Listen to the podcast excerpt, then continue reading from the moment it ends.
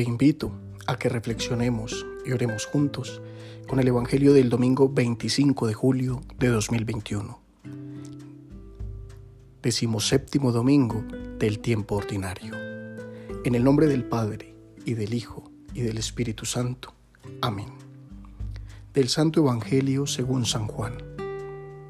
En aquel tiempo, Jesús se marchó a la otra parte del lago de Galilea y lo seguía mucha gente porque habían visto los signos que hacía con los enfermos.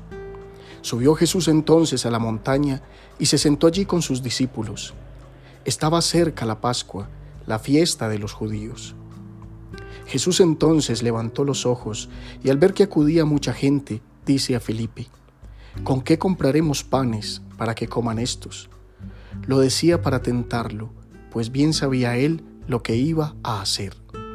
Felipe contestó, Doscientos denarios de pan no bastan para que a cada uno le toque un pedazo. Uno de sus discípulos, Andrés, el hermano de Simón Pedro, le dice, Aquí hay un muchacho que tiene cinco panes de cebada y un par de peces. ¿Pero qué es eso para tantos? Jesús dijo, Decida la gente que se siente en el suelo. Había mucha hierba en aquel sitio. Se sentaron. Solo los hombres eran unos cinco mil. Jesús tomó los panes, dijo la acción de gracias y los repartió a los que estaban sentados, y lo mismo todo lo que quisieron del pescado. Cuando se saciaron, dice a sus discípulos, recojan los pedazos que han sobrado, que nada se desperdicie. Los recogieron y llenaron doce canastas con los pedazos de los cinco panes de cebada. La gente entonces al ver el signo que habían hecho, decía, Este sí que es el profeta que tenía que venir al mundo.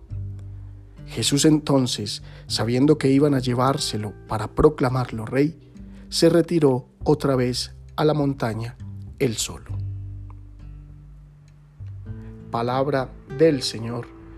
Gloria a ti, Señor Jesús.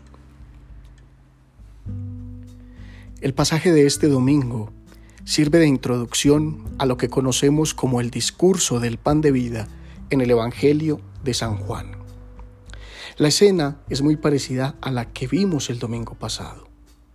Una inmensa muchedumbre carente de la verdadera palabra de Dios, carente de la acogida divina, carente de la misericordia y del amor, sigue agolpándose tras Jesús.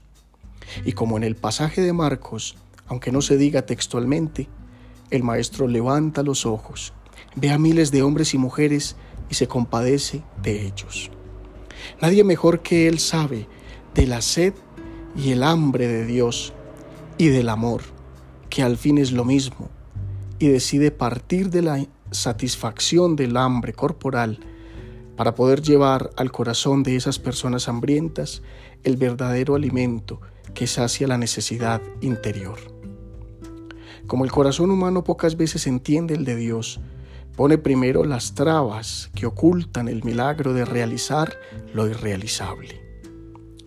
En medio de los peros que ponemos al actuar de Dios, aparece el otro lado de la humanidad, aquella que sabiendo que tiene muy poco o nada, confía en que con la nimiedad que se ofrece, el Señor es capaz de obrar grandes milagros. Y es allí donde se funden dos realidades para alcanzar ese verdadero milagro, la generosidad de Dios con la entrega del ser humano. Ese niño, ese muchacho que como buen oferente, como buen bienhechor, queda en el anonimato, es el que pone el valor de dar lo poco que tiene y lo une al don de confiar en el poder de aquel que puede hacerlo todo. De la unión de la voluntad divina y la voluntad humana nace el milagro de alimentar a toda la humanidad, el milagro de llevar a Dios a todos los corazones, el milagro de hacer que el amor reine en medio de nosotros. El mensaje que Jesús quiere transmitir apenas comienza.